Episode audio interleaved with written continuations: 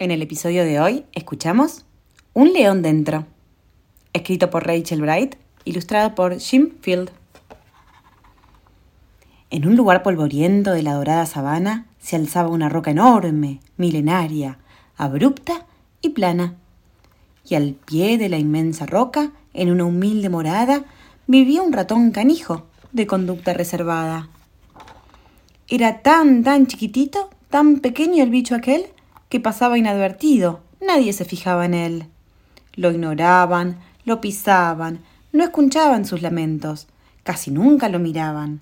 Esa vida era un tormento. Mientras tanto, más arriba, en lo alto del peñón, las cosas eran distintas. Quien mandaba era el león. Era magnífico, una fiera. ¿Quién no habría de admitir que él era el más importante con su imponente rugir. El jefe de la manada gritaba y sacaba pecho, y así le mostraba al mundo de qué pasta estaba hecho. El poderoso felino causaba gran impresión. Quisiera ser como él, pensaba en bajo el ratón. Una oscura madrugada, en su cama de ratón, tuvo una idea brillante, una lúcida visión. Se levantó de un gran salto exclamando decidido ¿Cómo no lo pensé antes? Yo necesito un rugido. Porque, a ver, ¿qué pasaría si un ratón lanza un chillido que fuera un poco más y algo menos contenido? Sin duda, siempre sería un ratón y no otra cosa, pero sí tendría amigos. La vida sería hermosa. Eso es, pensó el ratón. Debo encontrar la manera de aprender a rugir bien, que se oiga en la pradera. Pero el único animal que iba a poder instruirlo precisamente era el mismo que intentaría engullirlo. Ahora debía ser fuerte y poner todo su empeño, pues siempre era mucho tiempo para sentirse pequeño. Hizo acopio de valor, valía la pena el riesgo. Trepó con miedo a la cumbre, no quería hacer su almuerzo. Estaba aterrorizado, le temblaba el cuerpo entero. Para cambiar este mundo, has de cambiar tú primero. Así que inició el ascenso mientras tragaba saliva, pues se acercaba al león que dormitaba allá arriba. Cuando al fin plantó las patas en la cima, el infeliz se lo encontró frente a frente, la nariz con la nariz.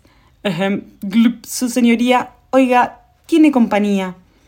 Ay de mí, yo vine aquí a que me enseñe a rugir. Se hizo un silencio total en la reluciente arena. El león abrió los ojos y se erizó su melena. Pareció pararse el tiempo. Se miraron entre sí. El león abrió sus fauces y profirió un... ¡Ay de mí! Como temblaba el león. Sus zarpas eran un flan. Retrocedió como un gato. Hay que ver menudo plan. Piedad, imploraba él. Por favor, no me hagas daño. ¿Cómo podía temer a un ratón de ese tamaño? No se asuste, tenga calma. Soy amigo, no un rival. Juntos seremos más fuertes. Lo pasaremos genial. Sin duda se cumplió un sueño, el deseo del ratón de encontrar por fin su voz y no sentirse pequeño. Desde entonces, los amigos ya fueron inseparables, y la roca compartida era así más agradable.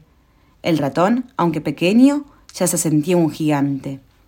Y el león, claro, rugía, de risa desternillante. ¡Ja, ja, ja! No importa, pues, el tamaño, lo deja claro este cuento. Todos nosotros llevamos un ratón y un león dentro. Y colorín colorado, este cuento se ha terminado.